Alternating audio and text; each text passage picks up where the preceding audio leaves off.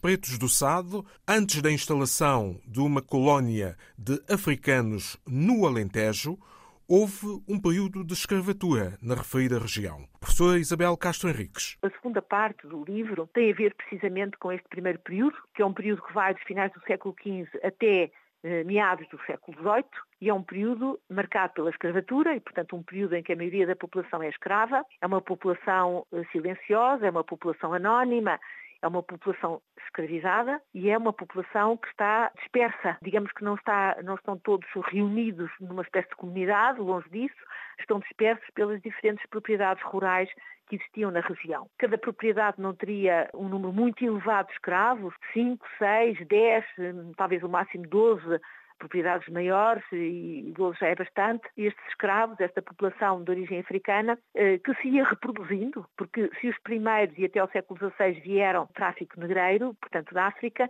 depois a população reproduz-se e os escravos que surgem, que nascem, são escravos já, filhos de escravos nascidos na região, não é? Esta população vive dispersa, trabalha, trabalha em tudo e trabalha uh, em articulação com outros trabalhadores brancos da região, com outras populações da região que são também trabalhadores e com os quais vive nessas mesmas propriedades rurais. Trabalha na agricultura, trabalha no comércio, trabalha nas técnicas artesanais, trabalha a carregar e a descarregar, trabalha e são escravos domésticos também, como nós sabemos que era o caso dos escravos. E, portanto, é uma população dispersa, é uma população que se integra através do trabalho, muito particularmente, não é? O trabalho rural em particular, mas também que se integra através da religião. É um pilar fundamental desta integração.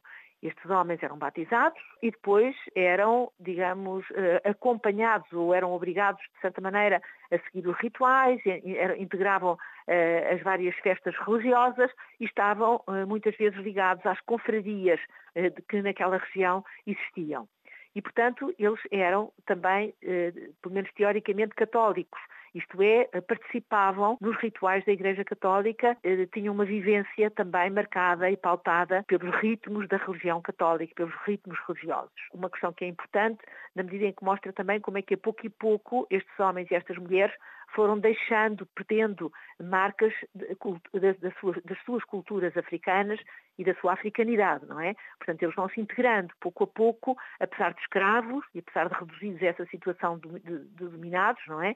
Eles vão se integrando e vão uh, perdendo uh, as características uh, da sua africanidade. Portanto, esta é a segunda parte. A terceira parte do livro tem como ponto de partida uma questão fundamental que é a abolição da escravatura e do tráfico de escravos em Portugal. E outra questão fundamental também, que é o desenvolvimento da cultura do arroz. Portanto, são estes dois fatores que, articulados, nos permitem definir o espaço, a cronologia, digamos assim, o espaço cronológico em que se situa esta terceira parte do trabalho. A abolição da escravatura, porque estes homens deixam de ser escravos, por um lado, e depois a cultura do arroz, porque estes homens, estes e outros que vêm entretanto, vão passar a ser trabalhadores, essencialmente, do arroz, que vai vai ser a cultura dominante a partir do século XIX, dos finais do século XVIII, sobretudo a partir do princípio do século XIX. Dois factos particularmente importantes que vão definir não só a cronologia, portanto a partir da segunda metade do século XVIII, mas que vão definir também a própria vivência, a vida, as formas de organização, as formas de trabalho desta comunidade e a sua própria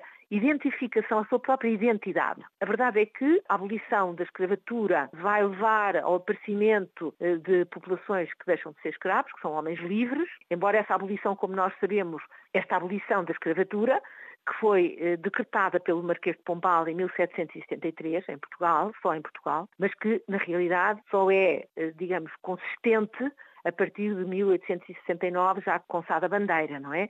Portanto, há um período de tempo em que nós vamos assistir um processo de publicação de vários decretos e de várias leis que eh, leva a uma progressiva abolição destes ou daqueles homens e mulheres que eram escravos ou descendentes de escravos.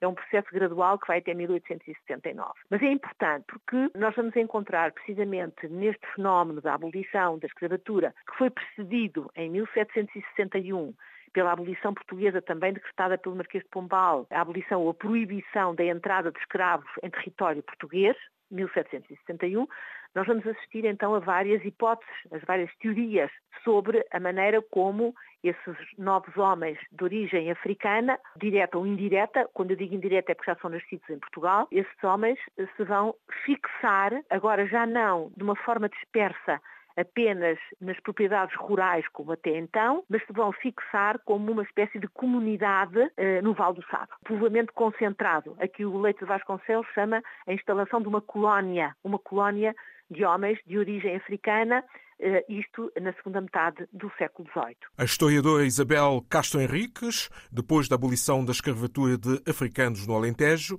seguiu-se a formação da colónia de mulatos, entre outras denominações.